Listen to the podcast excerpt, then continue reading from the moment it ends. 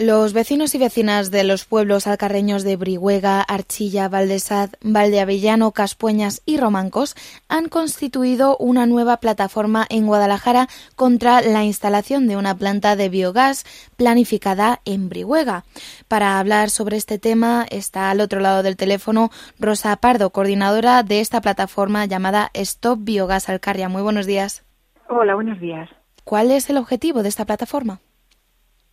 Bueno, pues el, objetivo de la plataforma es eh, un poco concienciar a la gente de, las eh, ventajas y sobre todo los inconvenientes eh, de, este proyecto y, un poco coordinar pues la, oposición vecinal a la planta para poder, por una parte, desmentir lo, que ha sido la campaña de desinformación de la empresa y sus primeros movimientos para eludir controles ambientales eh, en, eh, al pedir unos sondeos de, los que podemos hablar y, bueno y un poco también para, para dejar claro que esto no es un conflicto entre una pedanía de Brihuega y Brihuega sino que esto es un problema que afecta a toda una comarca y que puede afectar a, a cualquier otra parte de la provincia y yo creo que hay que eh, como alertar a la gente de las afecciones eh, ambientales que puede tener una planta como esta. ¿Cuáles serían los principales efectos perjudiciales en caso de que se llevara a cabo la instalación de esta planta de biogás?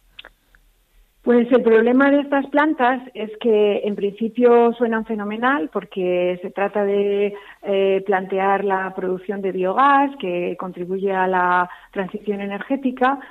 pero en el fondo lo que son, pues son plantas de, de gestión de residuos encubiertas. Eh, que tienen sentido mm, en el modelo en el que se crean, en Alemania y en Holanda, donde vienen funcionando desde hace 30 años. Son pequeñas plantas que, que lo que hacen es, digamos, eh, transformar los residuos de las granjas a las que sirven a los alrededores, a partir de ahí eh, producir biogás en, tamaños muy pequeños, cuando los residuos se producen en, el mismo lugar donde está la planta. Eh, la diferencia con estas plantas enormes es que se quieren colocar en zonas no industriales, que es donde se deben colocar, en zonas industriales, que se quieren colocar en mitad del campo porque la tierra es más barata, porque pueden extraer el agua gratis y demás,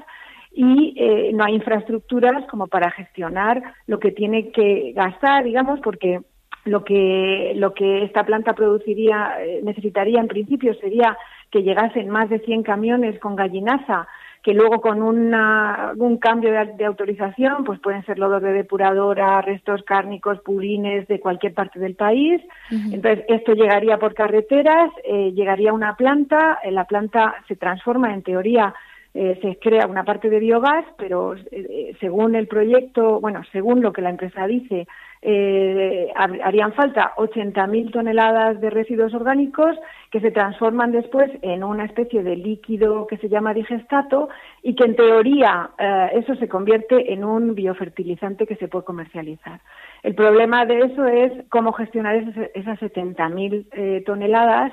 que, que, terminan eh, siendo enterradas directamente o generando lo que ellos llaman pellet, que en teoría también se pueden esparcir por los campos, pero si eso no se comercializa, porque al final eh, es muy difícil comercializar y en APAC lo saben, eh, eso al final genera un vertedero. Además hay piscinas al aire libre, entonces al final eh, tenemos olores, tenemos fugas y sobre todo tenemos un problema de contaminación de los acuíferos en, una zona muy sensible. Al fin y al cabo, el mayor problema sería que acabaría en una contaminación del entorno y una explotación de los recursos que por lo general no estáis dispuestos a aceptar. Claro que no consideramos que es que, es que no que eh, no tiene sentido colocarlo ahí cuando todo el desarrollo, digamos, sostenible, eh, el proyecto de desarrollo sostenible que se ha planteado en la comarca y que tanto Brihuega como los, el resto de los ayuntamientos han defendido, que tiene que ver en la puesta en valor, pues, eh, de, la agricultura de la lavanda, el paisaje, en fin, eh, un entorno cuidado con valores ambientales y paisajísticos, pues eh, correría el peligro eh, con, con, este tipo de, instalaciones que terminarían probablemente en un vertedero, que hay olores, que hay eh, en fin, eh, contaminación de acuíferos en, en el borde de, de, todo lo que es el Valle del Tajuña, en el borde del paisaje protegido del río Hungría, y no vemos cuál es el sentido de, instalar un, una, industria eh, de gestión de residuos en mitad de la Alcarria. Eh, Rosa, ¿los vecinos qué piensan con respecto al tema?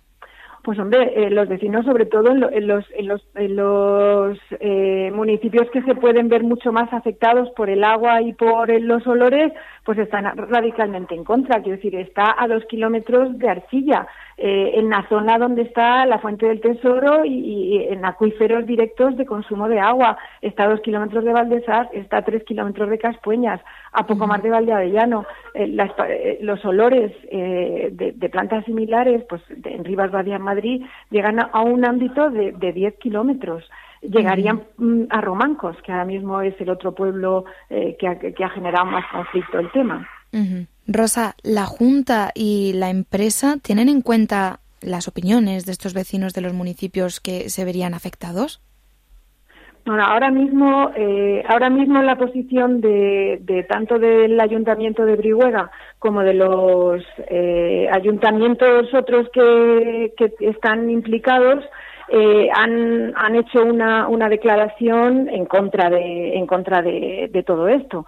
pero pero bueno ahora están el tema sigue en manos de pues de la consejería de desarrollo sostenible que es la que tiene que eh, digamos autorizar o no los primeros sondeos que ya ha pedido la empresa para para ver el tema del agua Perfecto, pues ya no nos queda más tiempo. Muchísimas gracias por haber estado con nosotros y por habernos explicado eh, todos los detalles y los objetivos de esta plataforma Stop Biogas Alcarria. Muchas gracias a vosotros. Hasta pronto. Adiós.